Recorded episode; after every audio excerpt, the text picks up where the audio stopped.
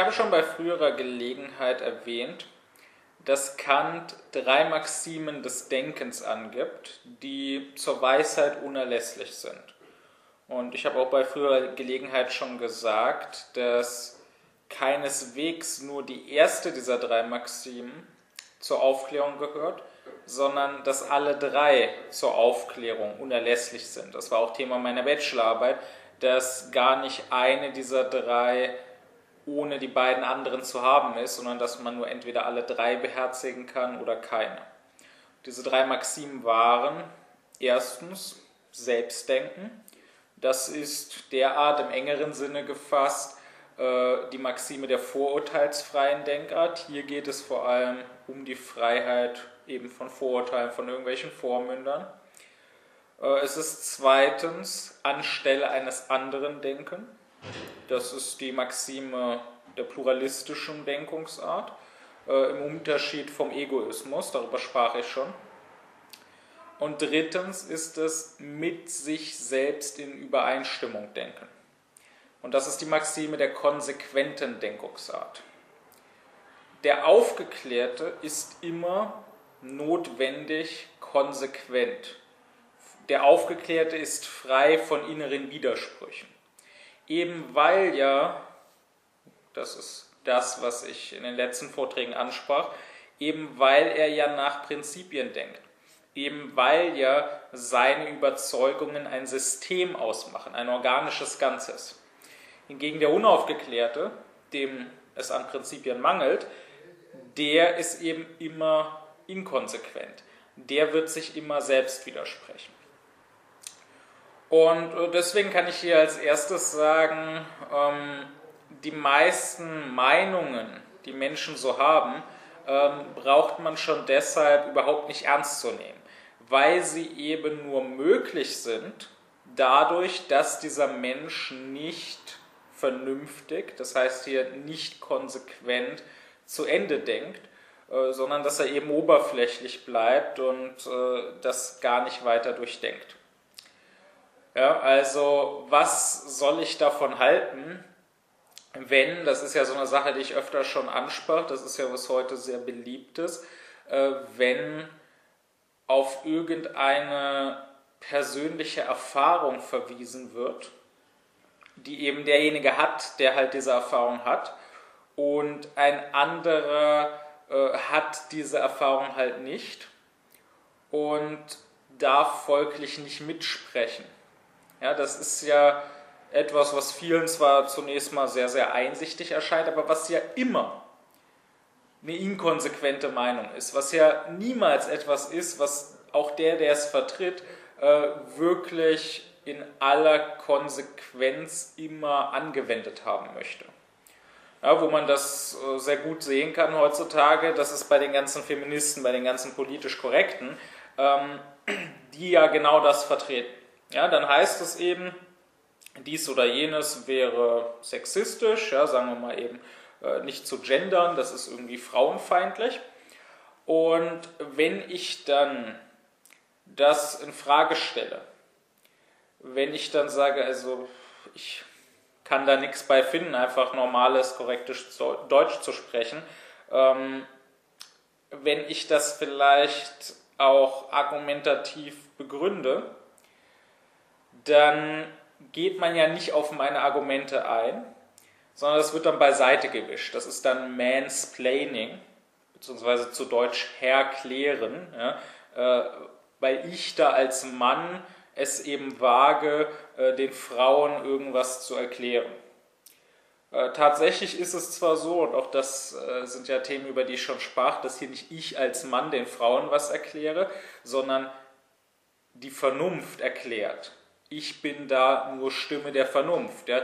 Ein vernünftiges Wesen erklärt einem anderen Wesen etwas, das zumindest vernünftig sein sollte, aber es eben ganz offensichtlich nicht ist. Aber so können das diese Menschen nicht sehen. Diese Menschen sind ja Arationalisten. Vernunft existiert nicht für sie, äh, sondern für sie ist es ja so, dass es immer nur dieses empirische einzelne Individuum gibt. Und das ist eben nicht Vernunftwesen schlechthin, sondern das ist immer Mann oder Frau oder weiß oder schwarz und so weiter. Jedenfalls meinen die dann eben, alles, was ich dazu zu sagen habe, ganz egal wie vernünftig, wie einsichtig es ist, äh, das zählt gar nichts, weil es eben aus dem Munde eines Mannes kommt.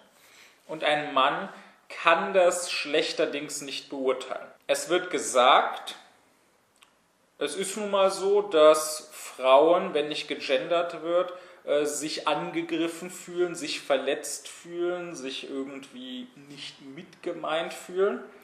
Und ähm, ich als Mann kann das nicht nachvollziehen. Ich muss das auch gar nicht verstehen. Äh, ich bin eben keine Frau. Ich weiß nicht, wie sich das anfühlt, eine Frau zu sein und dann zum Beispiel nicht gegendert zu werden. Und äh, deswegen habe ich da nicht mitzureden, sondern ich habe einfach auf die Frauen zu hören. Und wenn die sagen, mich verletzt das aber, äh, wenn du nicht genderst, dann habe ich halt zu gendern und fertig. Damit wird ja äh, ganz offen von mir gefordert, unaufgeklärt zu sein. Ja, das ist ja so, dass diese Political Correctness, die heutzutage herrscht, die ist ja ganz offen antiaufklärerisch und schämt sich dessen nicht. Es wird ja gesagt, du sollst nicht selbst denken. Du sollst nicht deiner eigenen Einsicht folgen. Du sollst nicht nur das tun, was du für dich als richtig erkannt hast, sondern du sollst dich unter fremde Leitung stellen. In dem Fall, du sollst dir von einer Frau sagen lassen, was du zu tun und was du zu lassen hast. Äh, das ist freilich, wie das immer so ist, ähm, wenn dem Menschen Unmündigkeit abgefordert wird, ähm, ist das freilich was, was äh, Tür und Tor äh, für Missbrauch öffnet. Ja, genauso wie wenn ich jetzt den Menschen Religionsdingen sage, äh, denk nicht selber nach, sondern glaub, äh, lies auch nicht selber die Bibel oder so, sondern glaub einfach das, was der Pfarrer dir sagt. Ähm, genauso wie ich damit eben äh, ermögliche, dass dann die Kirche das missbrauchen und den Menschen sonst was sagen kann. Äh, genauso ist es hier so, dass ja damit, wenn den Männern das eigene Nachdenken verboten wird, äh, möglich gemacht würde, dass die Frauen das dann irgendwie missbrauchen. Ja, dann könnten die Frauen behaupten, dies oder jenes äh, ist sexistisch, greift mich als Frau an, das darfst du nicht mehr machen, ähm, auch wenn es vielleicht gar nicht stimmt. Aber das ist ein Argument, das werden sich die Feministen freilich nicht gefallen lassen. Die werden eher empört sein, dass man das überhaupt auch nur unterstellen kann, dass es mal einen Fall geben könnte, wo eine Frau sagt, das und das ist sexistisch, das und das verletzt mich, obwohl das gar nicht stimmt, obwohl da andere Interessen dahinter stehen. Das ist selber schon frauenfeindlich, das auch nur zu unterstellen, werden die wahrscheinlich sagen. Also gut, man nehme also dieses äh, Prinzip hin. Ja, ich als Mann kann das nicht beurteilen, das hat die Frau zu entscheiden. Nur da ergeben sich ja eine ganze Reihe von Problemen. Das ist ja so voller Widersprüche und Inkonsequenzen, ähm, dass man gar nicht weiß, wo man da anfangen soll. Ja, es geht los damit, was ist denn, wenn verschiedene Frauen das unterschiedlich sehen? Ja, auf welche Frau soll ich denn dann bitte schön hören? Also, ähm, ja, es gibt Frauen, die sagen, äh, nicht zu gendern ist sexistisch, man muss unbedingt gendern. Es gibt aber andererseits auch Frauen, äh, die das für Quatsch halten mit dem Gendern, die das nicht wollen.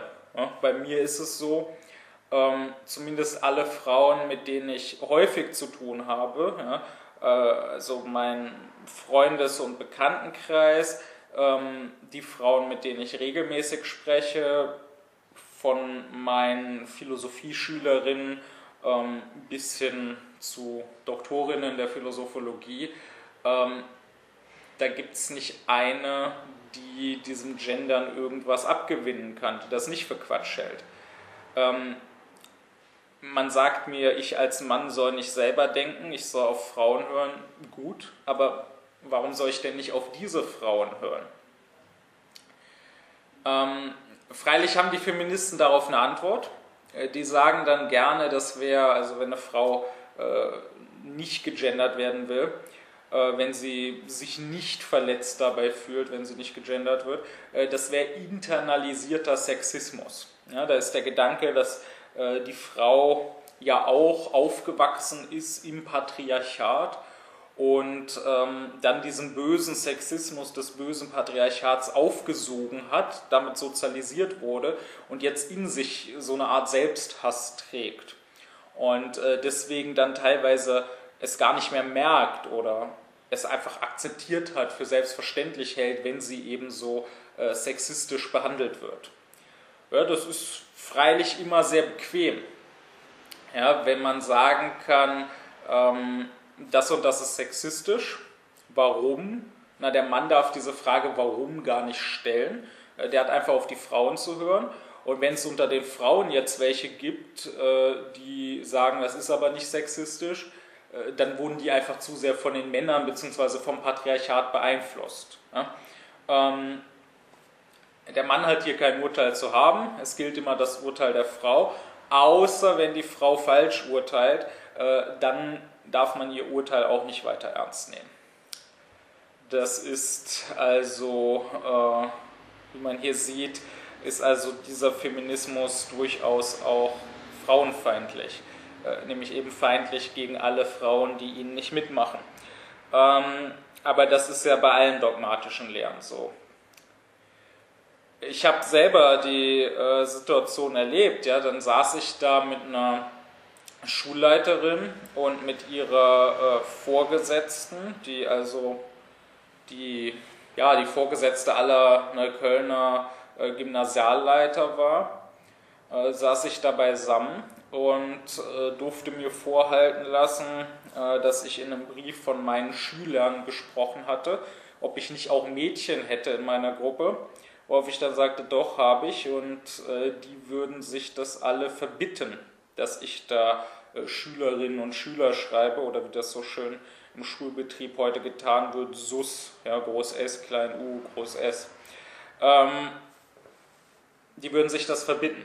Und darauf haben dann diese beiden Frauen sich angeschaut und meinten dann, äh, dann haben wir da aber was falsch gemacht. Ne? Ja, dann äh, müssen wir da nochmal was machen. Das ist ja gar nicht gut, wenn die das nicht sehen, wie wichtig das ist mit dem Gendern. Und äh, ich meine, das war schon eine hochamüsante Situation, ja, die besonders absurd wurde dadurch, dass ich da unter anderem saß, weil diese Schulleiterin mir äh, vorwarf, ähm, von sich von anderen Problemen ablenkend, ich könnte ja vielleicht Schüler manipulieren. Äh, und dann sitzen diese beiden Frauen da und ohne zu merken, was sie da sagen, sagen ja im Grunde nichts anderes als, äh, was unsere Schülerinnen haben eigene Meinungen, die meinen nicht das, was wir von ihnen wollen, was wir als gut und richtig betrachten, dann haben wir sie aber noch nicht genug manipuliert. Ne? Ja, stimmt, da müssen wir noch mal ran, dann müssen wir sie noch mal mehr manipulieren. Ähm, freilich sieht man das nicht als Manipulation, äh, weil das ja was Gutes und Richtiges ist, weil das ja äh, gewollt ist ja, von Seiten des Staates. Und äh, der Staat ist ja, versteht sich ja, der ist ja ganz ideologiefrei. Das heißt, jegliche Ideologie, von der der Staat will, äh, dass sie den Schülern beigebracht wird, ist ja nicht Ideologie per Definition. Und äh, das kann ja niemals Manipulation sein oder so. Das ist ja immer ganz neutral. Manipulation kann es höchstens sein, wenn irgendetwas den Schülern nahegebracht wird, was der Staat nicht will. Selbst dann, wenn es vielleicht deutlich besser begründet ist äh, als die Ideologien, die der Staat so mitträgt. Aber wie dem auch sei, das wäre so ein Problem. Weiteres Problem, bei dieser ganzen Geschichte ist ja, ähm, wo soll hier die Grenze sein? Ja? Wenn ich erlaube, anderen für mich zu denken, wenn mir sogar gesagt wird, du sollst nicht selber denken, du darfst nicht deiner eigenen Einsicht folgen, ähm, dann können diese anderen ja alles für mich entscheiden. Also ähm, nehmen wir als Beispiel jetzt mal nicht Männer, Frauen, sondern äh, nehmen wir jetzt mal äh, ganz gewöhnlichen Rassismus, äh, wo ja genauso argumentiert wird. Da wird ja gesagt, äh, du als Weißer zum Beispiel kannst nicht nachempfinden, wie es ist, schwarz zu sein.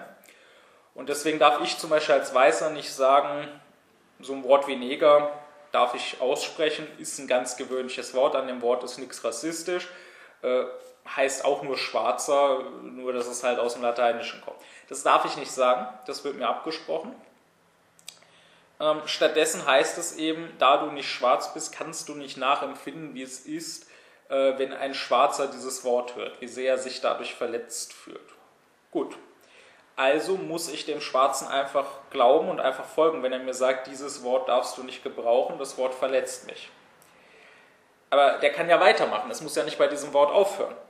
Ähm, ja, die, diese Feministen äh, in Amerika, die haben ja da auch diese, ähm, dieses Konzept der Cultural Appropriation, äh, kulturelle Aneignung.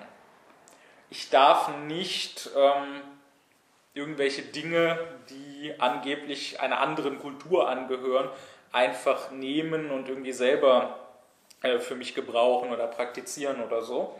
Ja, und da gehört dann sowas zu, dass zum Beispiel gesagt wird, äh, Weiße dürfen keine Dreadlocks tragen, weil das irgendwie eine äh, originär schwarze Frisur ist, ja, die gehört irgendwie wesenhaft zum Schwarzsein, scheint es. Und ähm, wenn Weiße jetzt äh, sich so frisieren, dann betreiben sie eben kulturelle Aneignung, dann nehmen sie den Schwarzen ihre Kultur weg und das ist dann irgendwie so eine Form von Kolonialismus oder so. Ähm, Habe ich mir jetzt nicht ausgedacht. Äh, ich gebe zu, ich könnte mir das nicht ausdenken. So verquer arbeitet mein Hirn nicht. Ich gebrauche meine geistigen Kräfte für anderes. Also das äh, wird halt wirklich behauptet. Und äh, da ist ja wieder dann das Argument, äh, wenn ich das jetzt beknackt finde als Weißer, ich habe kein Recht, das beknackt zu finden, weil ich nicht weiß, wie es sich für einen Schwarzen anfühlt, wenn er da einen Weißen mit Dreadlocks sieht. Wie sehr äh, ihn das irgendwie verletzt, dass ihm da seine Kultur geraubt wird. Ist zwar so, dass historisch schon vor Jahrhunderten und Jahrtausenden auch Weiße solche Frisuren getragen haben, aber ähm, das ist ja nebensächlich. Und dann geht es noch weiter. Ja? Äh, ich habe auch schon gehört, dass ähm, wenn Frauen, also weiße Frauen, äh, besonders große Reifen als Ohrringe tragen, ähm, dass das auch Cultural Appropriation ist. Ja? Dass solche Ohrringe sind offenbar auch irgendwie was Schwarzes und nur Schwarze dürfen solche Ohrringe tragen. Und wenn eine Weiße die trägt, dann ist das rassistisch. Und äh, da frage ich, wo soll das denn enden? Wenn der Schwarze nicht nur beim Wort Neger, sondern dann auch bei dieser Frisur oder diesen Ohrringen sagen darf, das empfinde ich als rassistisch, also darfst du das nicht tun. Auch wenn dir das gar nicht rassistisch erscheint, du hast da nicht mitzureden, ich als Schwarzer entscheide, was für mich rassistisch ist und nicht. Ja, was, wenn der Schwarze als nächstes entscheidet, das Wort und ist rassistisch, du darfst nie mehr und sagen. Oder was, wenn der sagt, ich finde es rassistisch, dass du atmest, hör gefälligst auf zu atmen und krepier. Ähm, freilich ist es so, dass äh, die Feministen und die politisch Korrekten das nicht hinnehmen werden, diese Argumentation. Ja? Höchstens, wenn die sich jetzt wieder über mich aufregen, wenn jetzt meinen, ja, das ist doch Quatsch, das würde doch keiner sagen, du ziehst das jetzt ins Lächerliche, ähm, was ja genau das ist, was ich im letzten Vortrag ansprach. Ähm, ich habe ja darüber geredet, das ist was, was sehr gut funktioniert, ja, um eine falsche Meinung äh, als falsch zu entlarven. Ich kann eben, wenn jemand sagt, ich vertrete A, aus dem Grundsatz X heraus, ja, zum Beispiel ich vertrete ähm, das Wort Neger ist rassistisch, das darf man nicht sagen, weil einige Schwarze das so sehen und mein Grundsatz ist, wenn ein Schwarzer etwas als rassistisch sieht, dann ist es rassistisch und darf nicht getan werden. Woraus dann eben A folgt, man darf nicht Neger sagen dann kann man immer darauf hinweisen, ja, aber aus demselben Grundsatz könnte auch B folgen. Man darf zum Beispiel nicht mehr und sagen oder man darf nicht mehr atmen, sobald irgendein Schwarzer daherkommt und sagt, das wäre rassistisch. Ähm, ich habe ja da gesagt, das kann man machen, das funktioniert immer sehr gut vor der Vernunft, vor deren Richterstuhl. Ähm, die unvernünftigen Leute werden aber dann kaum jemals einsehen, dass sie Unrecht haben, äh, sondern werden dann nur sauer sein und man macht sich nur unbeliebt bei denen. Aber es ist doch klar, dass auch äh, jetzt irgendeine Hardcore-Feministin, ähm, wenn ein Schwarzer jetzt daherkommt und ihr einfach sagt, dass du das Wort und gebrauchst, ist rassistisch oder ähm, dass du, weiß ich nicht, morgens um 7 Uhr aufstehst, ist rassistisch, du darfst nicht vor halb acht aufstehen, ja, sonst fühle ich mich verletzt oder so. Äh, oder was immer, man kann sich ja alles Mögliche da ausdenken. Es ist ja klar, dass die sich da wahrscheinlich nicht dran halten äh, sondern dass die den für einen Spinner halten würde. Mit welchem Recht aber, wenn sie weiß ist? Sie als Weiße weiß doch nicht, wie es sich anfühlt, schwarz zu sein. Sie weiß doch nicht, ob er nicht vielleicht wirklich sich dadurch verletzt fühlt, dass sie vor halb acht aufsteht, warum auch immer. Ja, nach einem Warum hat sie nicht zu fragen. offenbar gibt es ja einen Kreis möglicher Handlungen, ja, wie zum Beispiel Neger sagen oder so große Reifen als Ohrringe tragen oder so, ähm, die rassistisch sein könnten oder nicht. Und ob sie es sind, das entscheiden dann die Schwarzen und da darf der Weiße dann nicht mitreden und hat denen das einfach zu glauben. Und offenbar gibt es ja aber außerhalb dieses Kreises noch andere Handlungen, die in jedem Fall nicht rassistisch sind. Und wenn da der Schwarze ankommt und sagt, das darfst du nicht mehr machen, weil mich das verletzt, äh, da muss man dann nicht auf ihn hören. Nur wo soll da die Grenze sein? Und wer legt diese Grenze fest? Die Schwarzen? Dann könnt ihr aber einfach sagen, es gibt keine Grenze. Ja, dieser innere Kreis, der umfasst alles. Oder legen die Weißen diese Grenze fest? Aber das widerspricht ja offensichtlich dem Grundsatz. Äh, wieso darf der Weiße entscheiden, die und die Sachen sind ganz sicher nicht rassistisch, ganz egal, was ein Schwarzer mir sagt? Hier kann ich mitreden, obwohl ich als Weißer nicht nachempfinden kann, wie es dem Schwarzen damit geht. Die und die Sachen, da lasse ich mir dann vom Schwarzen was sagen, aber eben auch nur bei denen. Das passt ja nicht zusammen. Und schließlich, ähm, wer entscheidet überhaupt, welche Gruppe sowas machen darf? Äh, welche Gruppe überhaupt unterdrückt ist? Das kann doch nach diesem Grundsatz nur die Gruppe selber entscheiden, weil ja nur die weiß, wie sie sich fühlt.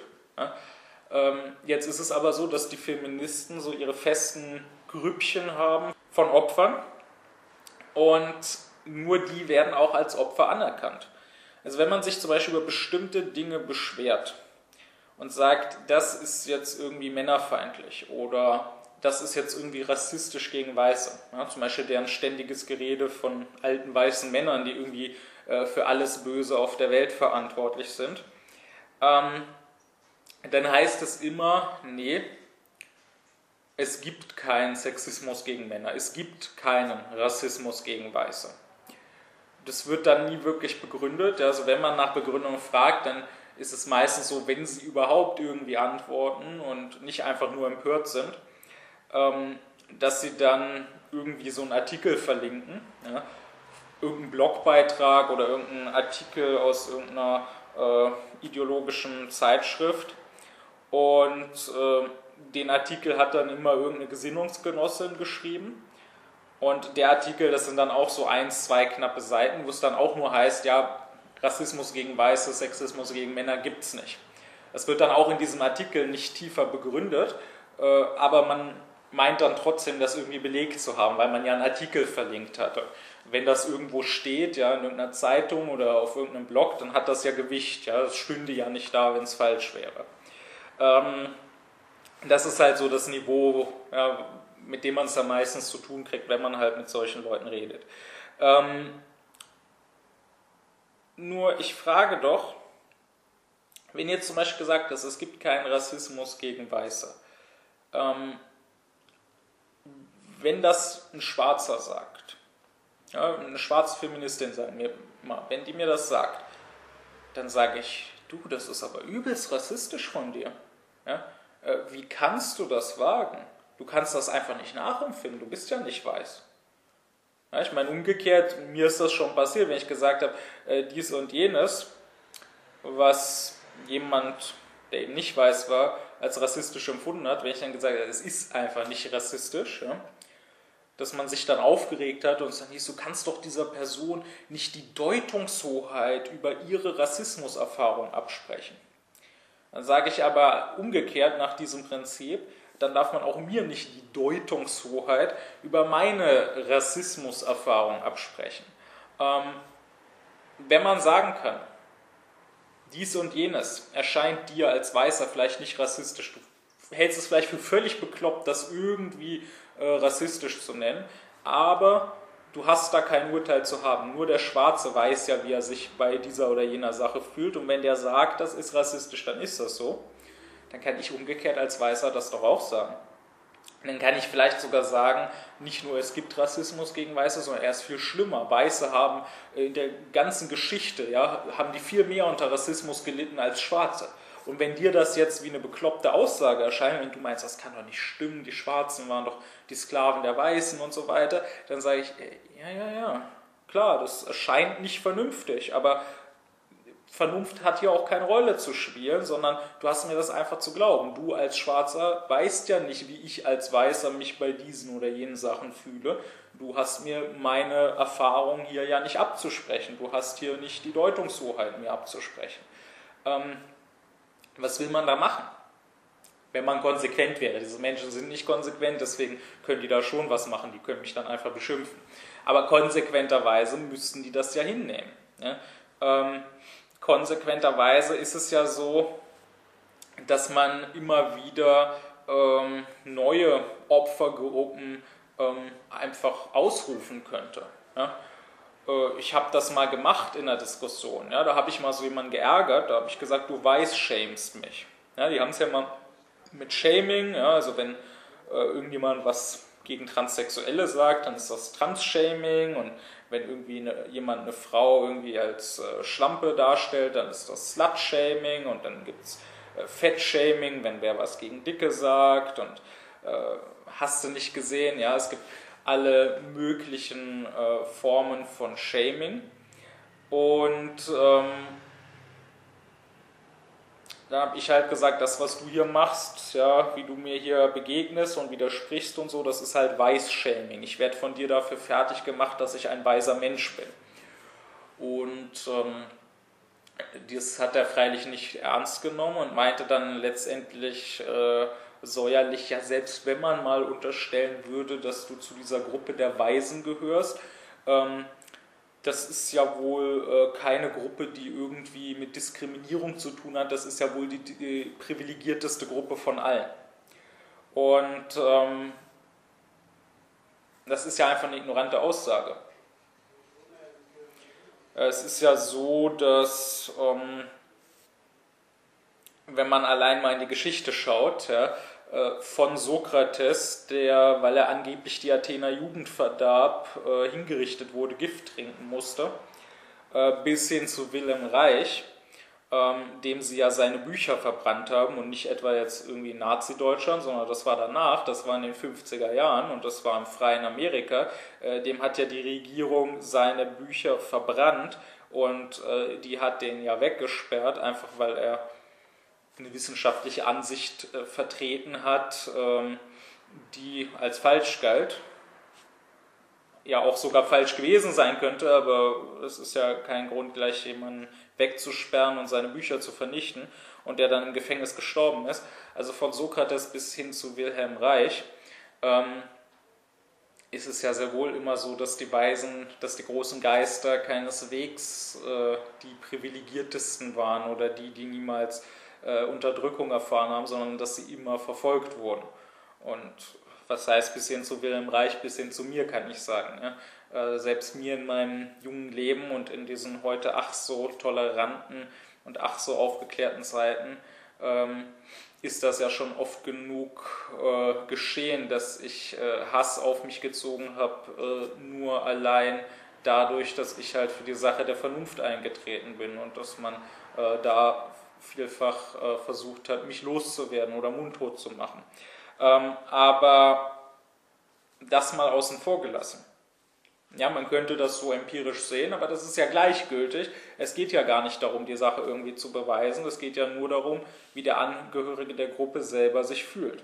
Und wenn ich ganz einfach sage, ähm, wir, die Weisen, die großen Geister, wir werden unterdrückt und das, was du machst, ist Teil davon, das ist Weißshaming, wer bist du mir das abzusprechen? Du gehörst nicht zu den Weisen, äh, du kannst das nicht nachvollziehen, du hast diese Erfahrung nicht gemacht.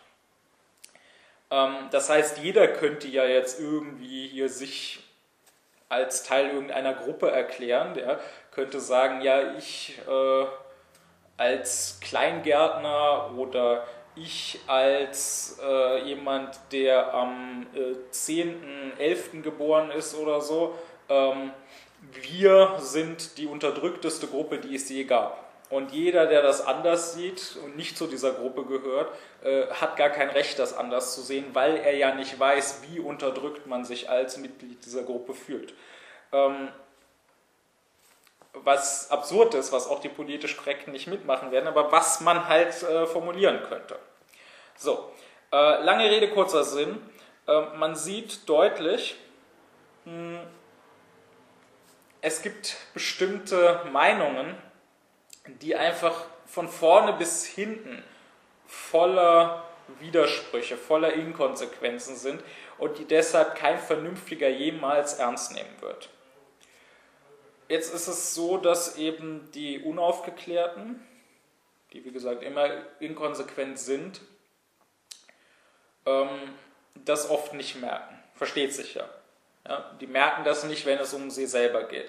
Äh, es ist so, dass sie durchaus das mal merken können.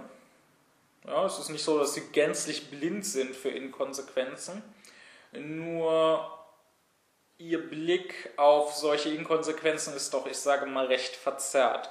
Äh, meistens läuft es darauf hinaus, dass es dann äh, die jeweiligen Gegner sind, dass es die Leute sind, die man jeweils nicht leiden kann, äh, denen man vielleicht sogar zu Recht äh, Inkonsequenz vorwirft, dass man aber anderswo, ja, zum Beispiel bei sich selber, ähm, diese Inkonsequenz dann nicht sieht. Das kann man in Religionsdingen gut beobachten. Ja, ähm, da ist es ja so, kurioserweise, dass es oft eine gewisse Einigkeit gibt zwischen Extremisten, ja, es seien jetzt extremistische Christianer, extremistische Mohammedaner oder so, und andererseits zwischen äh, extremen Atheisten, die eben religionsfeindlich sind. Beide sind sich nämlich insofern einig, als sie sagen, dass die Extremisten die sind, die als einzige ihre Religion ernsthaft leben, ähm, die als einzige, meinetwegen jeweiliges heiliges Buch richtig interpretieren, äh, während gesagt wird von beiden Seiten, dass diejenigen Anhänger eines Glaubens, ähm, die jetzt nicht alles und jeden hassen, die jetzt nicht irgendwelche anderen Menschen bekämpfen und umbringen wollen, ähm, dass die schlicht nur inkonsequent sind. Also der extremistische Mohammedaner meinetwegen, ja, der sagt dann eben, ähm, wir müssen gegen die Ungläubigen kämpfen. Und jeder, der irgendwie gemäßigter ist, jeder, der die Ungläubigen nicht als seine Feinde sieht, ähm, ist kein echter Moslem. Nur ich bin ein wahrer Moslem. Alle wahren Moslems würden mir nachfolgen und würden sich wie ich den Daesh anschließen. Ähm, und der atheistische Religionsfeind sagt halt genau dasselbe, der stimmt dem zu. Der sagt, äh, nur ja, der, der zu den Daesh geht, ist ein wahrer Moslem. Äh, alle anderen, ja, der wird dann schon sagen, ja, ich sage ja nicht, dass alle äh, Moslems so sind. Klar anerkenne ich, dass viele friedlich sind, aber die sind nur friedlich, weil sie ihren Glauben nicht ernst nehmen, weil sie nicht wirklich das äh, leben, was da am Koran steht. Denn sonst würden sie ja auch versuchen, alle Ungläubigen zu töten. Ähm, wie gesagt, ich finde das recht kurios, dass da oft diese Einigkeit besteht, eben zwischen den Extremisten einerseits und andererseits zwischen diesen Atheisten. Ähm, die Atheisten könnten sich mal kritisch fragen, ob sie wirklich mit diesen Leuten einig sein wollen und ob sie wirklich meinen, dass diese Meinung, die sie da vertreten, ähm, ob es so gut ist, diese Meinung zu vertreten. Ich meine, was tun sie denn damit? Äh, sie geben ja dann diesen Extremisten recht. Ja?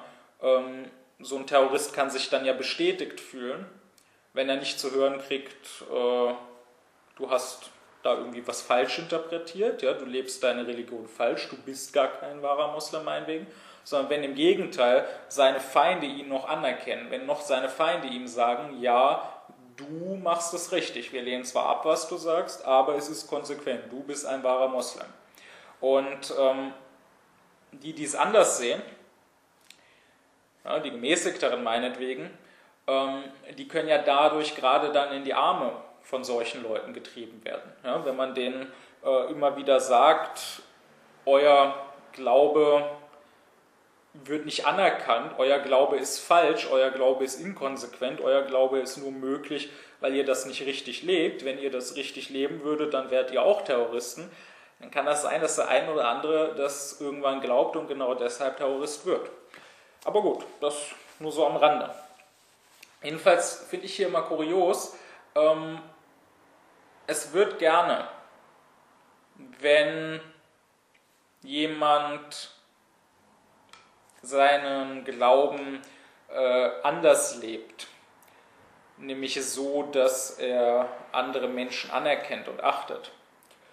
Oder wenn jemand, der vielleicht selber jetzt diesen Glauben nicht unmittelbar anhängt, aber wenn vielleicht jemand irgendeinen Glauben in Schutz nimmt und verteidigt und sagt, der ist nicht von Grund auf böse, dann wird gerne von gewissen Kreisen der Vorwurf gemacht, das ist Rosinenpickerei. Ja? Ähm, ihr ignoriert einfach, weil ihr ja, halt äh, nicht wollt, dass es diese bösen Konsequenzen hat, ignoriert ihr bestimmte Stellen äh, in diesem heiligen Buch. Ja, äh, man kann meinetwegen ähm, als Mohammedaner nur friedlich sein, wenn man ignoriert, äh, dass da im Koran drin steht, töte die Ungläubigen, wo immer du sie findest. Ja? Oder ein Christianer, sagen wir mal, ähm, der muss halt ähm, wie bestimmte Sekten da in Amerika sein, ja? Die dann irgendwie Abtreibungskliniken niederbrennen oder äh, die da irgendwie offen Todesstrafe für Homosexuelle fordern oder so. Es wird dann eben gesagt, jeder Christianer, der nicht so ist, der zum Beispiel nicht äh, Schwule hasst, ähm, der betreibt Rosinenpickerei, der übersieht äh, absichtlich halt bestimmte Stellen in der Bibel, die doch eindeutig schwulenfeindlich sind. Und klar, so kann man argumentieren. Aber diese Menschen, ja, sowohl die extremistischen Kultisten als auch diese Atheisten, äh, die gerne so tun, als würden sie und sie alleine so auf Konsequenz pochen und als würden sie und sie alleine äh, das jeweilige heilige Buch wirklich komplett lesen und ernst nehmen und nicht irgendwie die unschönen Stellen absichtlich übersehen und nur die schönen rauspicken.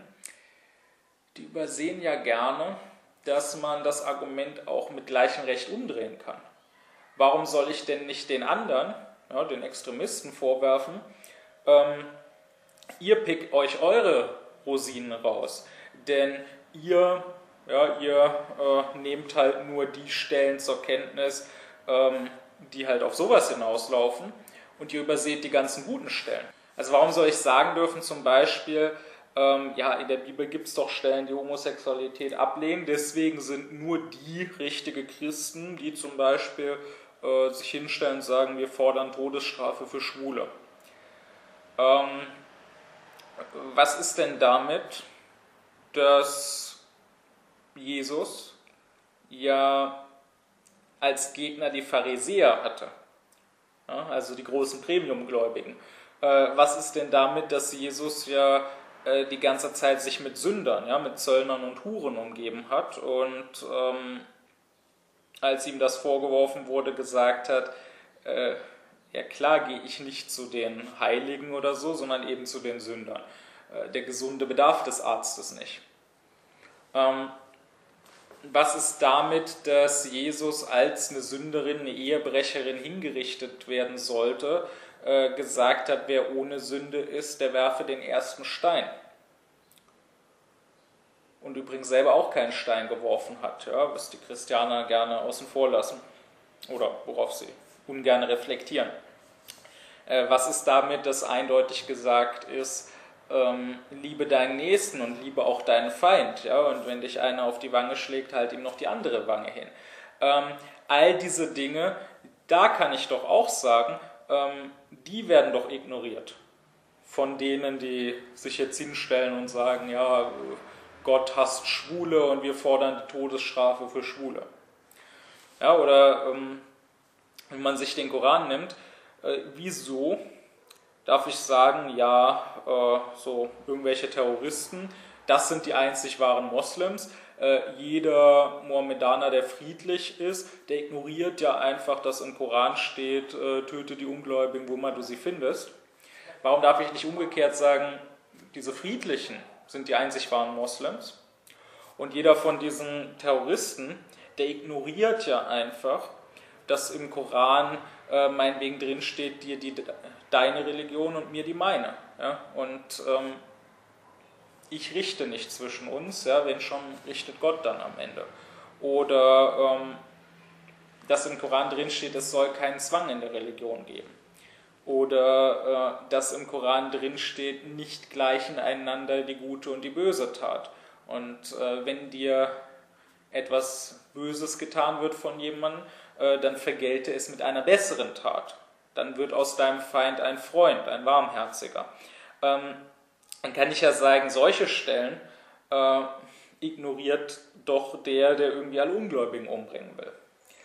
Also es ist, fand ich schon immer recht faszinierend, dass es gewisse äh, Gruppen gibt, die sich als besonders glaubensstreng darstellen, als besonders konsequent, die erscheinen wollen und auch teilweise selbst von ihren Feinden, ja, dann eben von den atheistischen Religionsfeinden so gesehen werden, erscheinen wollen, als ob gerade sie die Wahrhaften, als ob gerade sie die konsequenten Gläubigen wären, die sich an jeden einzelnen Buchstaben ihres heiligen Buches halten, die eben gerade keine Rosinenpickerei betreiben, aber tatsächlich picken die sich auch ihre Rosinen raus. Tatsächlich ist denen, ja, ihre Religion ist denen angeblich so wichtig, aber tatsächlich ist sie ihnen nur dann wichtig, wenn sie ihnen vorschreibt, ein Arschloch zu sein.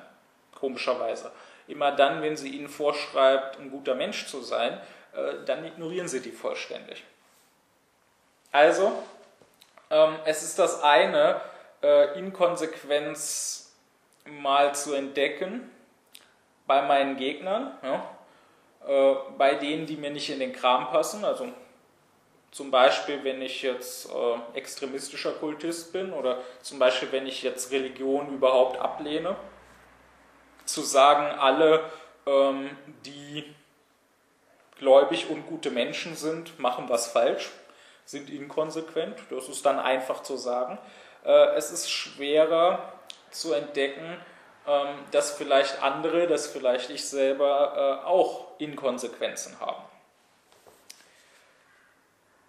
Jetzt kann man sagen, was hat das speziell mit Aufklärung zu tun? Bei der Aufklärung geht es ja darum, selber zu denken. Und man könnte doch meinen, wer inkonsequent denkt, der hat vielleicht schlecht, der hat vielleicht falsch gedacht aber vielleicht hat er ja trotzdem selber gedacht. Das ist doch nicht gesagt, dass nur weil man selber denkt, dass dann auch immer was Richtiges bei rauskommen muss, oder? Ähm, das wäre aber die Sache sehr, sehr oberflächlich angeschaut. Ähm, die Oberflächlichkeit, die ja äh, kennzeichnend ist für die Unaufgeklärtheit, äh, nimmt viel zu viele Dinge einfach hin, als selbstverständlich und ähm, hinterfragt die nicht. Der Philosoph ist aber gerade jemand, der die Dinge hinterfragt, äh, für den es keine Selbstverständlichkeiten gibt. Das heißt, ähm, der Philosoph wird nicht einfach sagen, ja, ist halt so, äh, Menschen irren sich halt mal, Menschen widersprechen sich halt mal, Menschen sind halt mal inkonsequent, das kommt auch vor. Also er wird nach dem Grund davon fragen. Und der Grund ist immer dass derjenige, der dann eben inkonsequent ist, in diesem Falle unter fremder Leitung stand. Denn, wie ich früher schon sagte, Vernunft ist immer mit sich selbst einig. Vernunft kann sich nicht selbst widersprechen. Wenn wir uns ein reines Vernunftwesen denken, ein Wesen, was keinerlei Sinnlichkeit hat, äh, was keine Triebe hat, ein Wesen, was auch nicht auf eine bestimmte Weise aufgewachsen ist und vielleicht irgendwie mit bestimmten Vorurteilen groß geworden ist oder so, sondern was wirklich nur Vernunft ist. Äh, ein solches Wesen könnte sich nicht selbst widersprechen. Es hätte gar keinen Grund dafür. Die Vernunft selber kann sich, wie gesagt, nicht widersprechen. Sondern wenn es Widersprüche gibt, dann kann man sicher sein, dass da irgendwie die Unvernunft, ja, dass ein Trieb oder ein Vorurteil oder so, äh, damit hineingespielt hat. Ja, es gibt, äh, wenn Menschen inkonsequent sind, gibt es zwei Möglichkeiten. Das erste ist, sie haben eigentlich einen Grundsatz, den sie vielleicht für gewöhnlich auch konsequent verfolgen und jetzt aber machen sie vielleicht einmal eine Ausnahme, vielleicht ohne es selber zu merken, weil hier einmal sie unter fremder Leitung stehen, sie einmal nicht selber denken. Ja, zum Beispiel, also die Beispiele, die ich zuletzt brachte, in den letzten Vorträgen nochmal aufzugreifen. Äh, sagen wir, jemand hat den Grundsatz, dass er sagt, Drogen sind abzulehnen. Alle Drogen sollten illegal sein. Und ja, da ist er meinetwegen irgendwie selber drauf gekommen und den wendet er jetzt normalerweise auch an. Ne? Fragt er, Cannabis ist eine Droge, also nach meinem Grundsatz abzulehnen. Kokain ist eine Droge, nach meinem Grundsatz sollte es illegal sein. Ne? Heroin sollte auch nach meinem Grundsatz illegal sein, weil es auch eine Droge ist und so weiter. Und dann ist er aber dafür, dass Alkohol legal sein soll dann wäre es in dem Fall so, dass er vielleicht hier einmal einen Aussetzer hat, sozusagen, hier seinen Grundsatz einmal nicht anwendet, in dem Fall durch so ein kulturelles Vorurteil. Ja, der ist einfach in einer Gesellschaft aufgewachsen, wo eben äh, Alkohol legal ist, ja, wo seit Jahrhunderten und Jahrtausenden man Alkohol konsumiert, wo man irgendwie der Ansicht ist, dass das zur Kultur gehört, ja, zusammen mal irgendwie zu trinken oder so. Und deswegen sieht er vielleicht Alkohol nicht so richtig als Droge. Deswegen nimmt er vielleicht Alkohol als was harmloseres wahr, obwohl es ja gar nicht mal die harmloseste Droge ist, ja, obwohl es ja äh, schädlicher sein kann als, sagen wir mal, Cannabis oder so. Und da wäre es so, dass er dann für gewöhnlich selber denkt, für gewöhnlichen Grundsatz hat und dann aber hier einmal ein Vorurteil. Ja? Hier einmal seine Erziehung bzw. seine Sozialisation ihn irgendwie bestimmt. Das Zweite, was sein kann, und das ist das Wahrscheinlichere, das ist das, was häufiger vorkommt, ist, dass der Mensch überhaupt keine Grundsätze hat und dass er nicht sonst immer konsequent und jetzt nur einmal inkonsequent ist, sondern dass er dann in allen Fällen irgendwie inkonsequent und fremdgesteuert ist. Ja, also nehmen wir mal den, der ähm, Inzest ablehnt, aber äh, Homosexualität, ähm, ja, das heißt ja gut, das meint, er sollte legal sein. Ähm, da ist es dann vielleicht so, dass er zwar für beides Grundsätze angibt, die angeblich seine Grundsätze sind. Denn, ich sagte das früher schon, ähm, da kommt der Mensch nicht drum herum. Auch der Unaufgeklärte ist ein Vernunftwesen und kann das gar nicht vermeiden. Er muss irgendwie äh, vernünftige Grundsätze formulieren.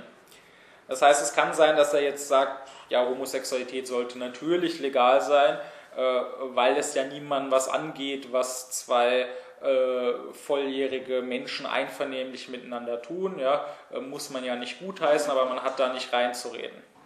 Nur das ist nicht sein wahrer Grundsatz. Ja, das ist eine nachträgliche Rechtfertigung, das ist eine Rationalisierung.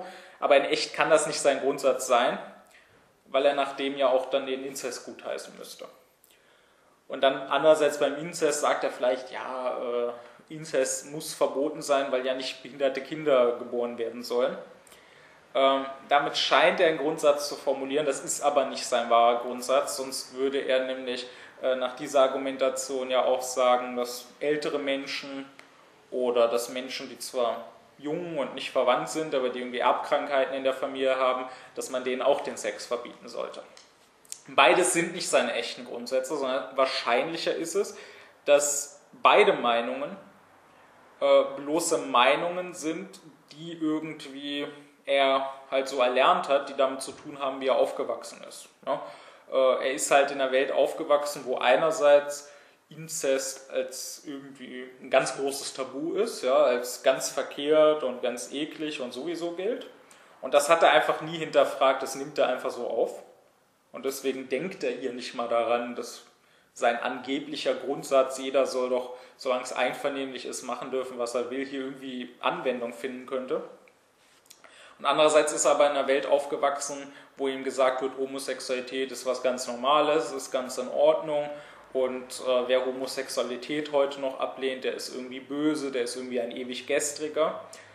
Und auch das hat er nie hinterfragt. Und derselbe Mensch, wenn er 100 Jahre früher geboren wäre, äh, würde vielleicht Homosexualität und Inzest abgelehnt haben.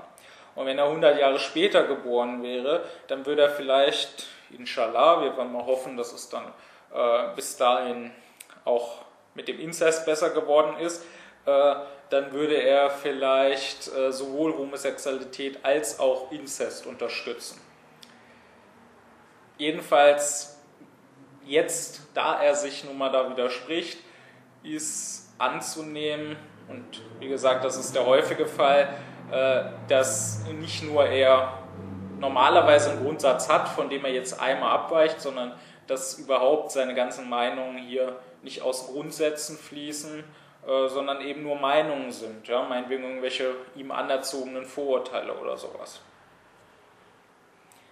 Es ist eben so, dass der Mensch, wenn er unaufgeklärt ist, ähm, nicht nur oder teilweise auch sehr, sehr wenig ähm, von Vernunft geleitet ist. Die, wie gesagt, kann sich niemals widersprechen, äh, sondern dass er von Vorurteilen abhängt, dass er von seinen eigenen Neigungen, seinen eigenen Interessen bestimmt ist und dass er Gefangener ist sehr oft seiner Sinnlichkeit.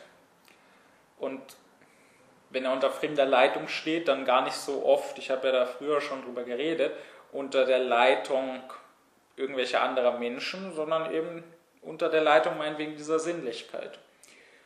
Äh, die Unaufgeklärten, denen fällt es furchtbar schwer, von der Sinnlichkeit zu abstrahieren. Ein Beispiel, wo man das sehr gut sieht, ähm, das ist was, ja, das ist so eine ganz häufig gestellte Frage, das ist so ein beliebtes sogenanntes moralisches Dilemma. Ja, da wird dann so ein äh, Szenario beschrieben, äh, ein Zug rast irgendwie das Gleis lang und rast auf fünf Leute zu, die da auf dem Gleis sind.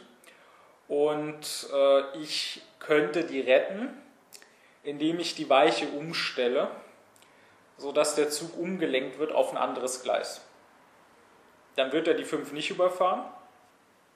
Aber auf diesem anderen Gleis steht einer, der, wenn ich nichts gemacht hätte, am Leben geblieben wäre und dann wird eben der überfahren.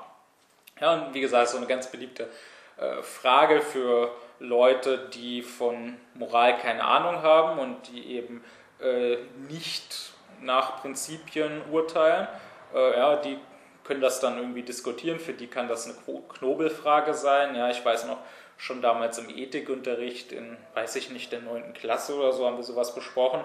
Ähm, jeder, der ein klares Moralprinzip hat, für den ist dieses Szenario, das er eh blöde ist, völlig uninteressant, der muss da nicht groß nachdenken.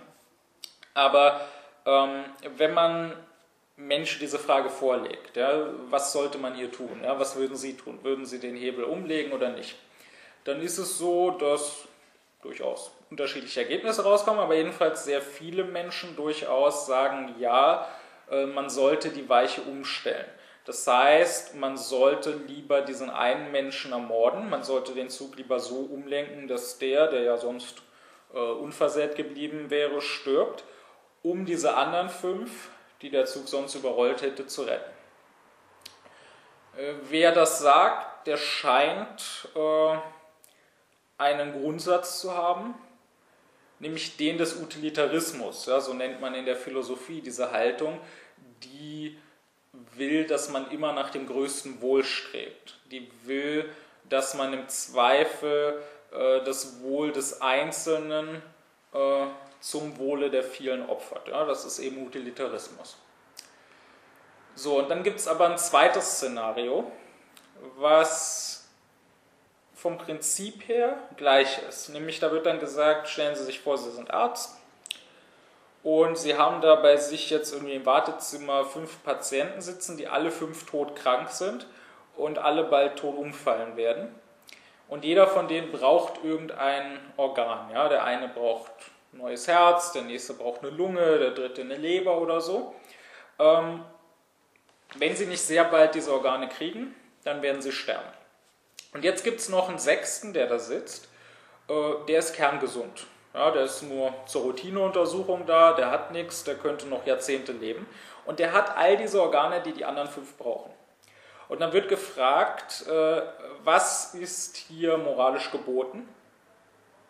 Sollte man diesen einen, der ja gänzlich unschuldig ist und der ja, wenn ich nichts tun würde, noch lange weiterleben würde, äh, soll man den jetzt umbringen?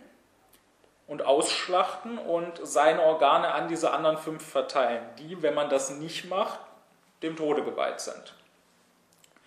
Und dann ist es so, ja, also es gibt da entsprechende Untersuchungen, wo man Menschen einmal das eine Szenario mit dem Zug und einmal dann eben das andere jetzt mit den Organen vorlegt.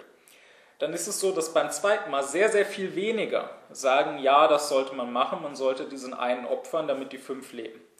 Und viele, die noch beim ersten Mal sagen, ja, ich würde äh, hier den Hebel umlegen, ja, ich würde die Weiche stellen, sodass der Zug lieber den einen überfährt, sagen beim zweiten Mal, nein, ich würde nicht diesen einen Gesunden äh, töten, um seine Organe dann an die Kranken zu verteilen. Und ähm, das ergibt keinen Sinn. Hier sieht man eben, wie Unaufgeklärte, wie ich schon sagte, von der Sinnlichkeit nicht abstrahieren können. Ähm, wenn man nämlich abstrahiert, dann sieht man, dass es beide Male exakt dasselbe Szenario ist. Beide Male ist es so, ich habe fünf Menschen, die dem Tode geweiht sind. Das ist sozusagen Schicksal. Wenn ich einfach nichts mache, werden die sterben. Beide Male ist es so, ich kann diese fünf retten, aber nur indem ich einen sechsten umbringe, der gänzlich unschuldig ist und der andernfalls, wenn ich einfach nichts getan hätte, weitergelebt hätte. Ist beides genau dasselbe. Gibt keinen Unterschied.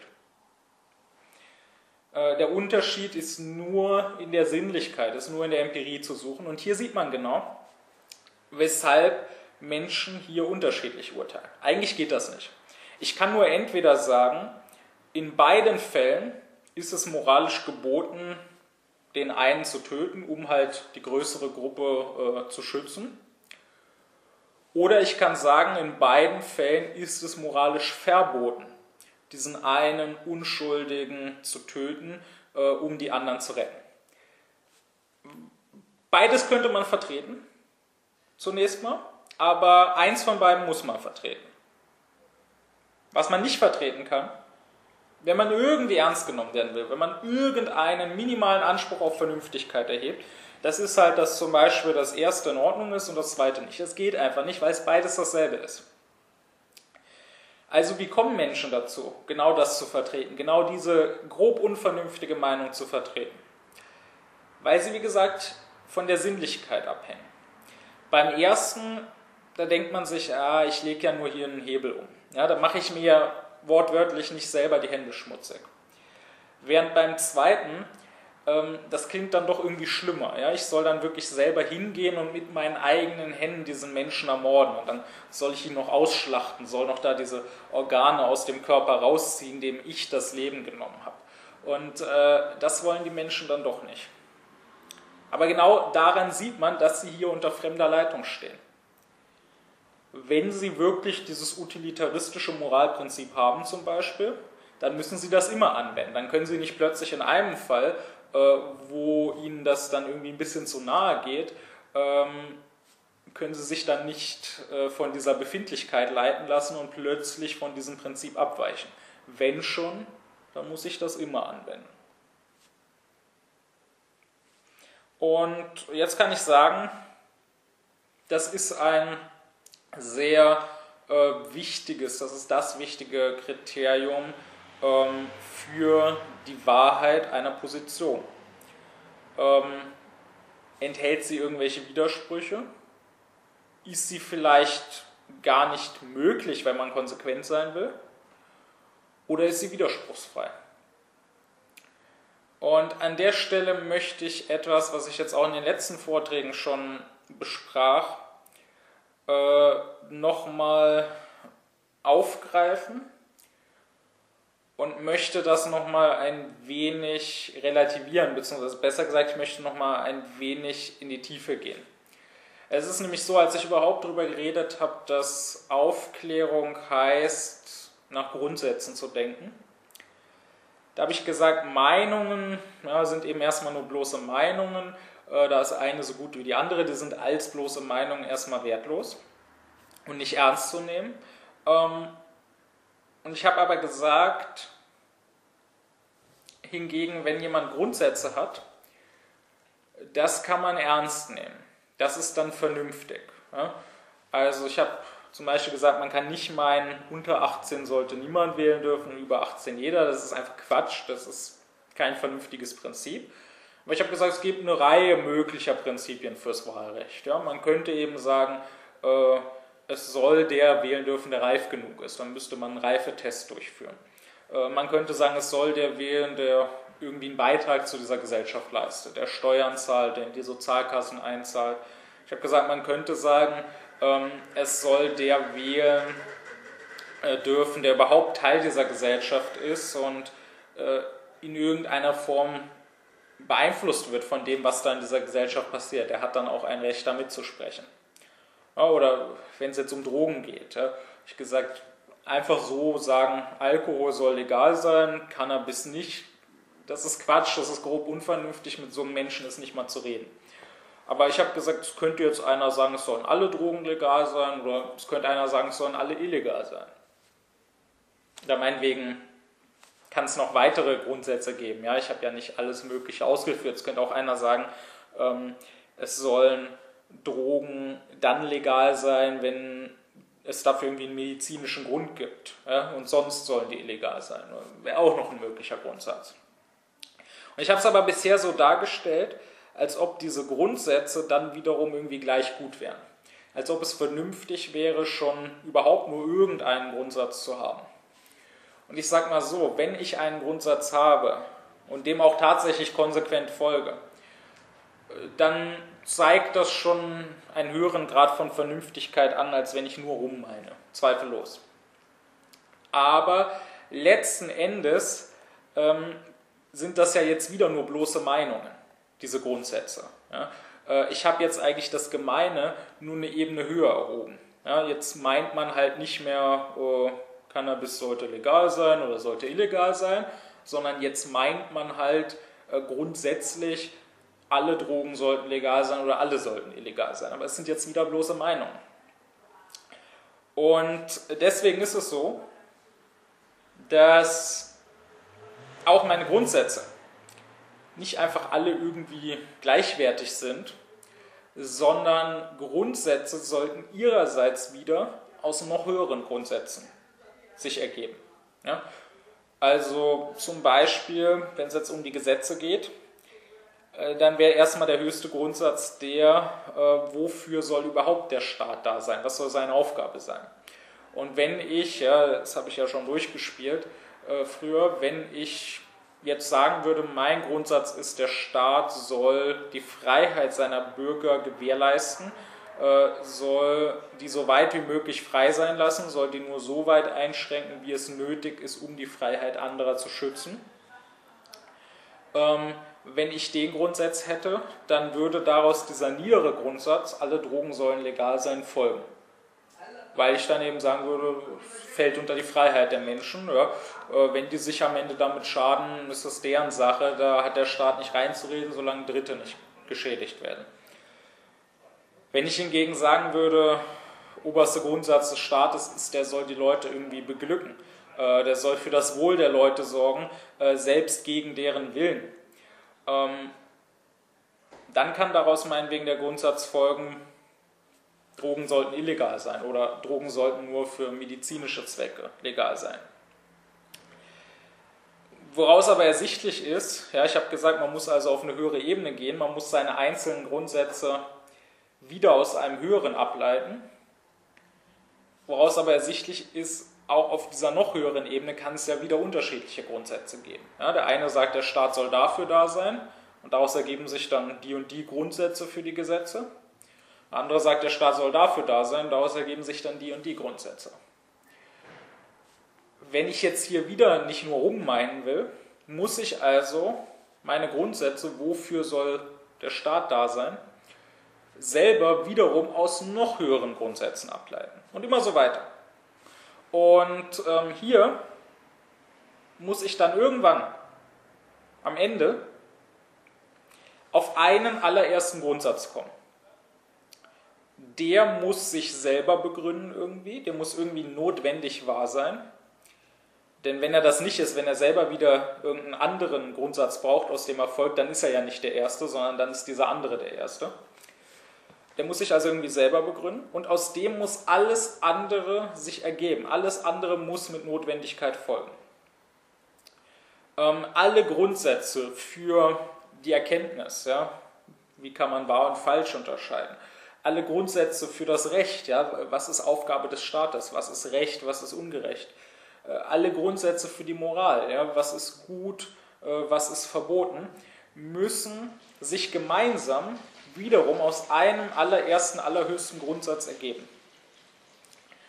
Äh, jetzt ist es so, dass die Philosophie äh, es sich zur Aufgabe gemacht hat, genau danach zu suchen und äh, dass ihr diese Aufgabe auch gelungen ist.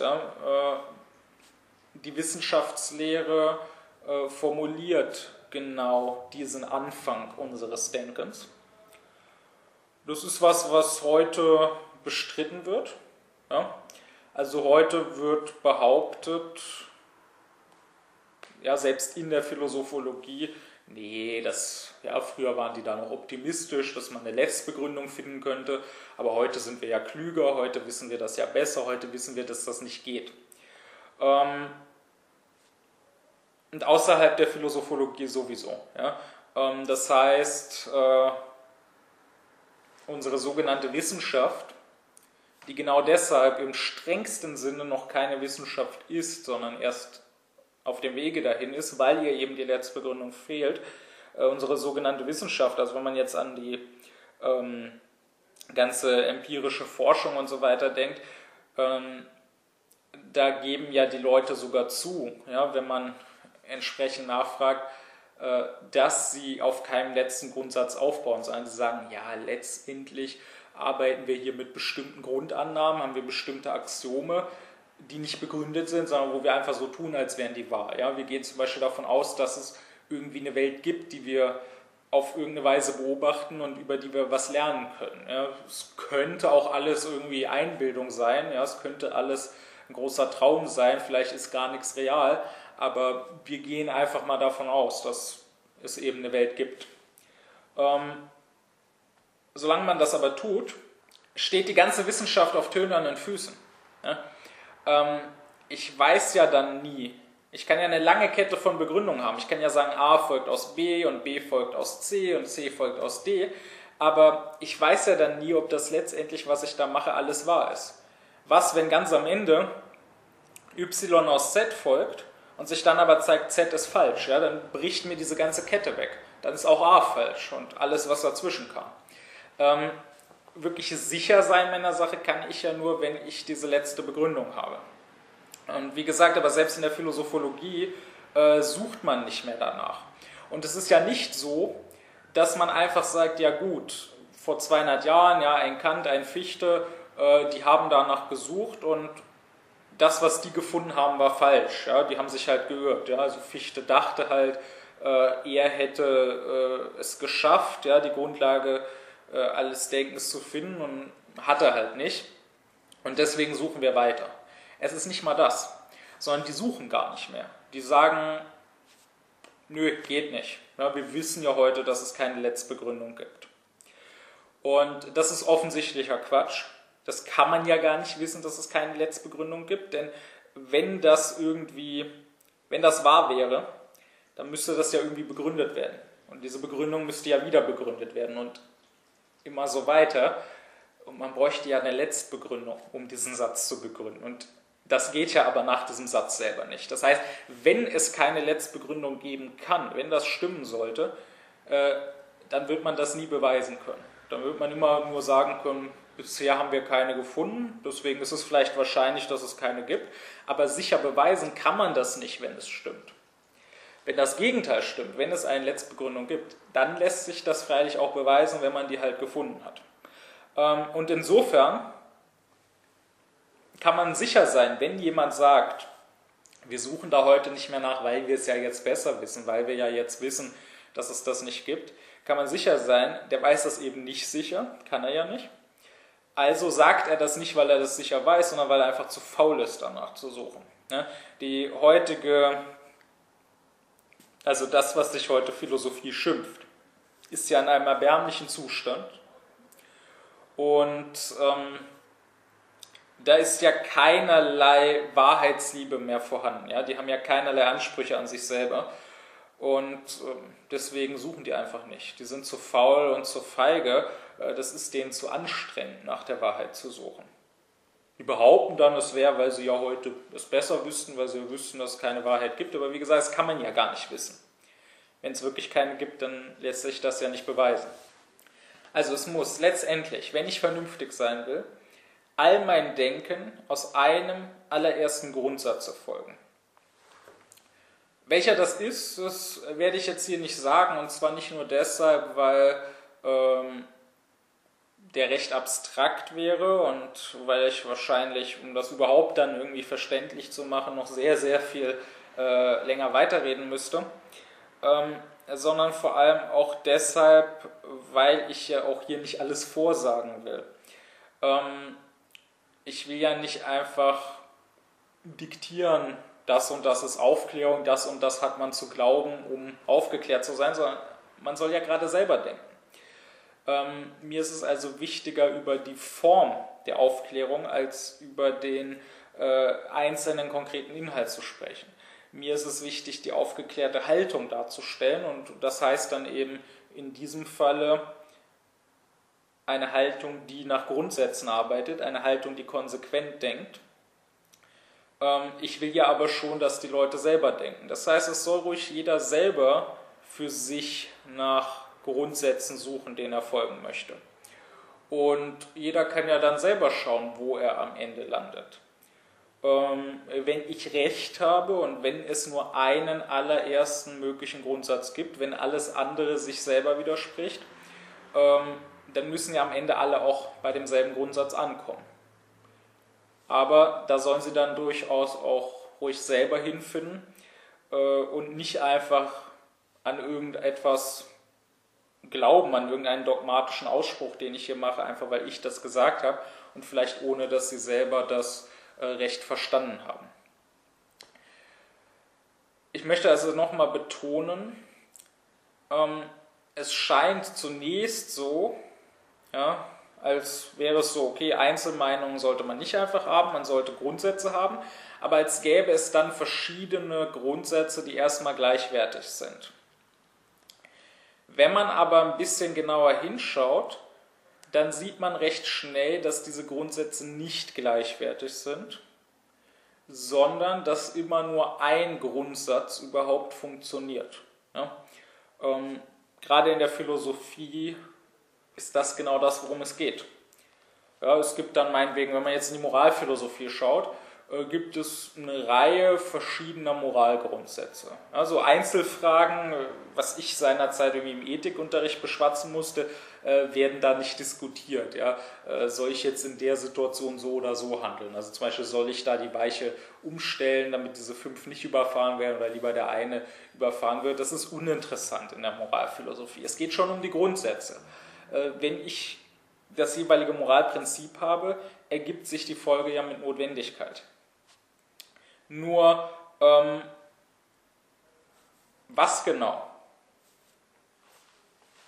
Was genau soll mein Prinzip sein? Da scheint es erstmal so, als ob es verschiedene mögliche und erstmal irgendwie gleichwertige Prinzipien gäbe. Aber sobald ich die ein bisschen hinterfrage, werde ich bei sämtlichen Prinzipien, außer bei einem einzigen, feststellen, ähm, dass die nicht funktionieren oder dass die nicht wünschenswert sind. Zum Beispiel wäre ein mögliches Moralprinzip, ähm, das Prinzip ja so einer Mitleidsethik, ähm, das Prinzip, äh, ja, was dann meinetwegen ein Schopenhauer vertritt, ja, äh, verletze niemanden. Das wäre das Prinzip, alles das, wodurch jemand äh, sich irgendwie verletzt fühlt, ja, was jemand in irgendeiner Form Schmerzen bereitet, das ist böse, das darf ich nicht tun. Aber alles, was jemandem keinen Schmerz bereitet, das darf ich tun. Und das ist was, dem werden zunächst mal viele zustimmen. Das klingt ja erstmal wie ein gutes, simples Moralprinzip.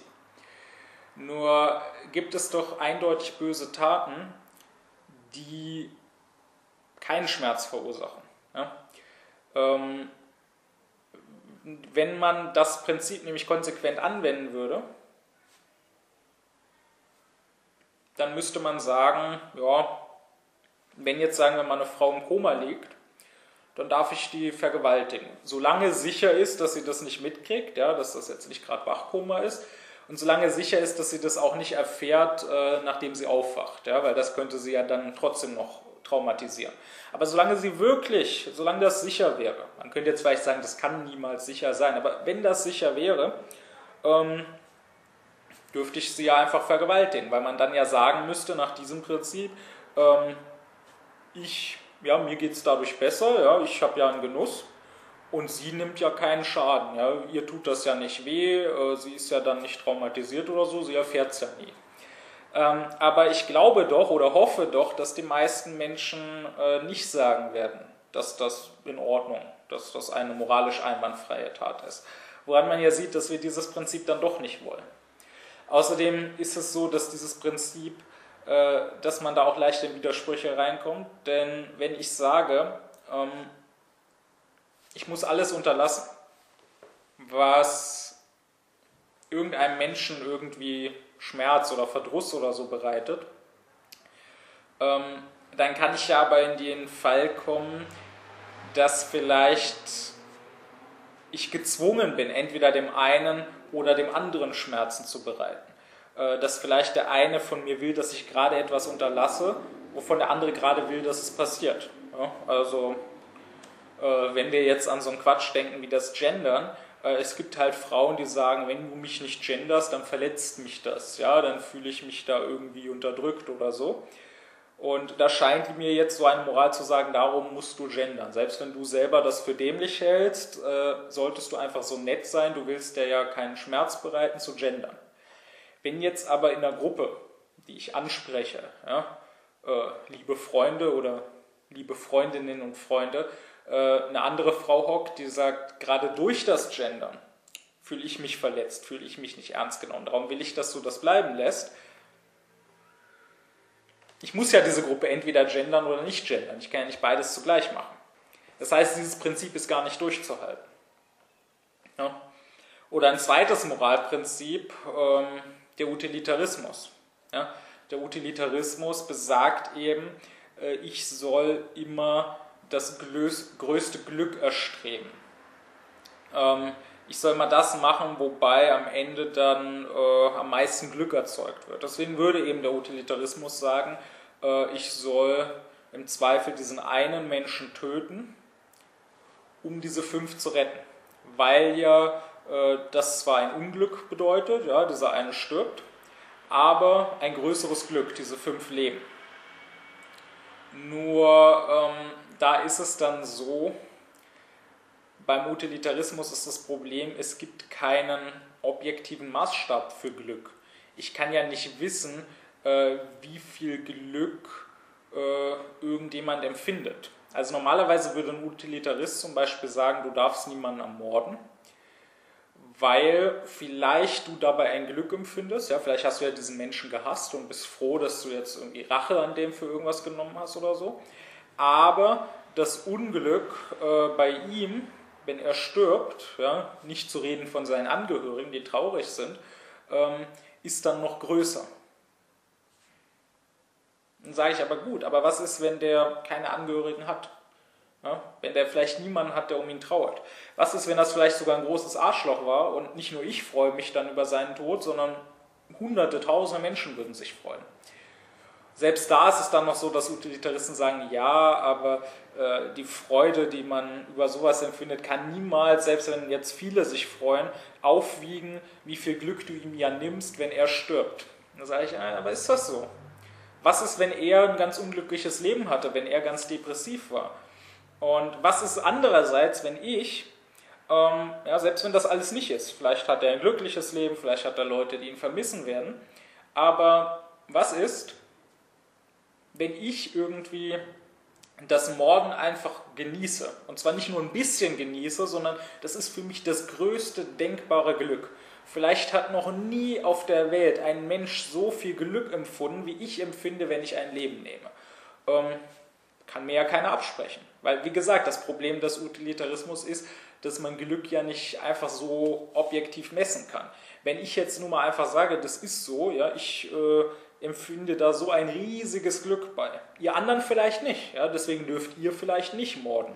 weil euch das nicht so viel Befriedigung gibt. Aber ich empfinde da so ein Glück bei, also darf ich das. Ähm, sieht man also, auch dieses Prinzip ähm, ist kein so gutes. Und wenn man so die verschiedenen Moralprinzipien durchgeht, wird man sehen, am Ende bleibt nur eins übrig. Äh, nämlich eben das Prinzip, dass ich jeden Menschen um seiner selbst willen achten soll. Das Prinzip, dass ich immer so handeln soll, dass mein Handeln, beziehungsweise dass der Grundsatz, von dem dieses Handeln getragen ist, äh, ein allgemeines Gesetz sein könnte, äh, an das sich jeder hält. Das ist das einzige Moralprinzip, was funktioniert. Alle anderen sind konsequent nicht äh, durchzuhalten, beziehungsweise äh, würden zu Konsequenzen, fü Konsequenzen führen, die ganz sicher niemand wollen kann.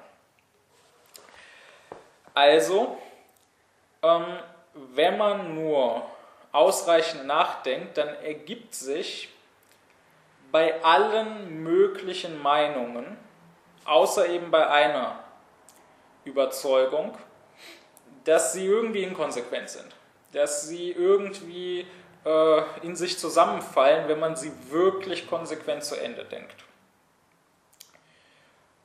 Und das ist mir sehr wichtig zu betonen, weil das eben überhaupt nicht klar ist. Ja, man meint gerne, Aufklärung, das ist selber denken und selber denken meint man, das heißt, ich denke mir selber irgendwas aus. Ja. Äh, kann dann alles Mögliche sein. Das ist doch meine eigene Meinung, da habe ich doch selber gedacht. Und deswegen meint man, es könnte sein, dass aufgeklärte Menschen, äh, obwohl beide gleichermaßen aufgeklärt sind, beidermaßen selbst denken, äh, sich irgendwie widersprechen, unterschiedliche Meinungen haben. Das kann aber eben gerade nicht sein. Äh, wenn jemand nämlich wirklich vernünftig denkt, äh, dann ist das Ergebnis dieses Denkens äh, vorgegeben. Ja, da kann ich wieder auf das äh, Beispiel verweisen, auf die Analogie, die ich früher schon gebrauchte mit der Mathematik. Ja, wenn ich nach einer bestimmten Formel eine bestimmte Aufgabe durchrechne, da können dann nicht zwei Menschen unterschiedliche Meinungen zum Ergebnis einfach haben, sondern müssen die beide auf dasselbe kommen. Ähm, ich habe ja zuletzt gesagt, die Freiheit des Menschen liegt nicht darin, jetzt diese oder jene eigene Meinung zu haben, sondern die Freiheit liegt darin, ähm, diesen oder jenen Grundsatz anzunehmen. Die einzelnen Meinungen folgen dann notwendig aus dem Grundsatz, darin bin ich nicht frei. Ich muss, wenn ich Grundsatz X habe, Meinung A haben. und wenn ich Grundsatz Y habe, muss ich Meinung B haben. Aber dass ich Grundsatz X oder Grundsatz Y annehme, darin bin ich frei, hatte ich vorher gesagt. Nun, ich habe das der Einfachheit halber gesagt, um überhaupt erstmal deutlich zu machen, worum es bei den Grundsätzen geht. Jetzt aber muss ich noch ein bisschen präziser sagen und ein bisschen korrigieren. Nun, eigentlich bin ich auch nicht frei, einfach diesen oder jenen Grundsatz anzunehmen, sondern die eigentliche Freiheit ist genau die Entscheidung zwischen Aufklärung und Unaufgeklärtheit. Die eigentliche Freiheit ist, will ich vernünftig sein oder will ich unvernünftig sein? Alles Weitere äh, ergibt sich dann notwendig für mich. Wenn ich sage, ich will vernünftig sein, dann wird aus einem allerersten Grundsatz, der notwendig ist, ja, der sich selbst begründet, der aus der Vernunft unmittelbar folgt, alles andere folgen. All meine Meinungen zu allen möglichen Dingen sind mir dann vorgegeben und ich kann in den einzelnen Fällen keine andere Stellung beziehen, solange ich nur überhaupt vernünftig sein will. Ich müsste von der Vernunft selber abweichen äh, und mich der Unvernunft hingeben, um in irgendeinem Falle was anderes zu meinen. Wenn ich hingegen mich entscheide, ich will unvernünftig sein, ja, manch einer ist vielleicht jetzt dazu geneigt, meint, ja, das erscheint mir gar nicht frei, dann will ich aber gar nicht vernünftig sein, weil er einen ganz oberflächlichen Freiheitsbegriff hat, weil er Freiheit mit Willkür verwechselt und weil er meint, die Willkür wäre frei, obwohl die Willkür gerade ganz, ganz unfrei ist, gerade immer von irgendwas gesteuert ist. Äh, ein anderer meint, ja, dann entscheide ich mich halt für die Unvernunft, dann bin ich ja frei, dann bin ich ja nicht gefesselt an das, was die Vernunft mir vorgibt. Ähm, aber dann bin ich nicht frei. Es ist freilich so, dass man dann nicht vorhersagen kann, was ich im Einzelnen meinen werde. Ja, beim Vernünftigen, das habe ich früher schon gesagt, kann man dann alles vorhersagen, weil alles sich notwendig aus dem einen ersten Grundsatz ergibt. Beim Unvernünftigen nicht. Das heißt aber nicht, dass er in den einzelnen Fällen frei ist, sondern er ist dann da abhängig. Meinetwegen von den Vorurteilen, die ihm irgendwann mal beigebracht wurden. Äh, von dem, was irgendwie andere ihm sagen, irgendwelche Vormünder. Oder er ist eben von seinen Trieben und von seinen Neigungen abhängig, die ihn jetzt hier zu dieser und dort zu jener Meinung treiben. Und ich kann dann nicht äh, sagen, alle Unaufgeklärten meinen immer dasselbe, weil die unterschiedliche Vorurteile haben, weil die unterschiedliche Triebe haben. Aber ich kann auf jeden Fall sagen, in ihren Meinungen sind sie nicht frei. Wie gesagt, die eigentliche Freiheit des Menschen, die liegt hier ganz am Anfang. Das ist diese eine Entscheidung. Ja, freilich treffe ich die nicht einmal für immer und dann hat sich die Sache, sondern ich kann mich freilich jederzeit nochmal umentscheiden. Sonst wäre ja auch Aufklärung nicht möglich, wenn der, der die Unvernunft gewählt hat, nicht doch sich irgendwann umentscheiden und zur Vernunft erheben könnte. Aber es gibt eben am Anfang diese eine Entscheidung. Ich will vernünftig oder ich will unvernünftig sein. Entscheide ich mich für die Unvernunft, dann werde ich jetzt von meinen Neigungen und von meinen Trieben und so weiter äh, beherrscht und die werden mir meine eigenen Meinungen äh, vorgeben. Ich meine dann, das habe ich mir ja selber ausgedacht, aber da hat die Natur durch mich gedacht. Oder ich wähle die Vernunft, dann wird aus der Vernunft sich ergeben, dass ich eben dieses oder jenes denken muss, weil das nun mal einfach die Gesetze der Vernunft sind, die nun mal zu diesen oder jenen Ergebnissen führen. Das also ist, worauf die Aufklärung hinausläuft. Aufklärung läuft auf eine völlig konsequente Denkungsart hinaus, läuft darauf hinaus, dass ich keinerlei Selbstwidersprüche habe. Und wenn ich völlig konsequent bin, wenn ich mir selbst nicht widerspreche, dann gibt es nur eine mögliche Überzeugung, nur ein mögliches System, das, was Fichte in der Wissenschaftslehre formuliert hat, äh, woran ich glauben kann. Und äh, zu dieser Überzeugung stehe ich. Jeder, der das anders sieht, jeder, der meint, ähm, es könnte noch irgendwas anderes geben, was auch konsequent ist, kann gern versuchen, den äh, Versuch anzutreten. Ich behaupte, dass jede Meinung, bis auf eine, ja, dass jedes scheinbare System, bis auf das eine wahre System, äh, eben Widersprüche enthält. Und dass es auch meistens gar nicht schwer ist, wenn man nur will, äh, diese Widersprüche zu finden.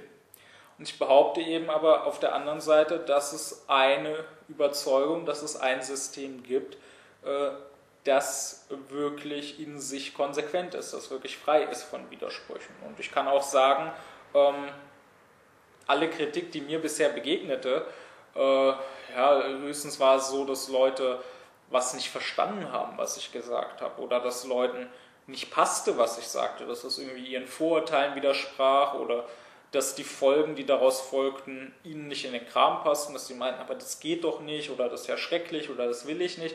Äh, solche Kritik, da hatte ich schon mit zu tun. Aber was ich noch niemals, nicht ein einziges Mal erlebt habe, ist, dass jemand ernsthaft äh, irgendeine meiner Überzeugungen so kritisiert hätte, dass er mir hätte zeigen können, du widersprichst dir selber, du bist an irgendeiner Stelle inkonsequent. Wenn mir einer das zeigen könnte, äh, das würde mich wirklich äh, zum Nachdenken bringen. Dann äh, würde ich wirklich von dem, was ich bisher geglaubt habe, abrücken und suchen, mich neu zu orientieren. Ähm, solange man mir aber das nicht zeigen kann, wo ich mir irgendwie selbst widerspreche, wo ich irgendwie inkonsequent bin, solange man nur sagen kann, deine Meinung passt mir nicht oder ich finde die ganz schrecklich oder so, aber nicht deine Meinung widerspricht sich selber, ähm, so lange äh, werde ich wahrscheinlich bei meinen Überzeugungen bleiben, weil das eben das Einzige wäre, was mich wirklich äh, von diesen abbringen könnte. Nochmals, der Unaufgeklärte ist immer inkonsequent, der Unaufgeklärte widerspricht sich selbst und deswegen kann man bei beinahe allen Meinungen zeigen, dass sie sich eben selbst in irgendeiner Hinsicht widersprechen, dass sie eben nicht konsequent durchhaltbar sind. Der Aufgeklärte aber, der ist immer konsequent. Der ist immer mit sich selbst einig.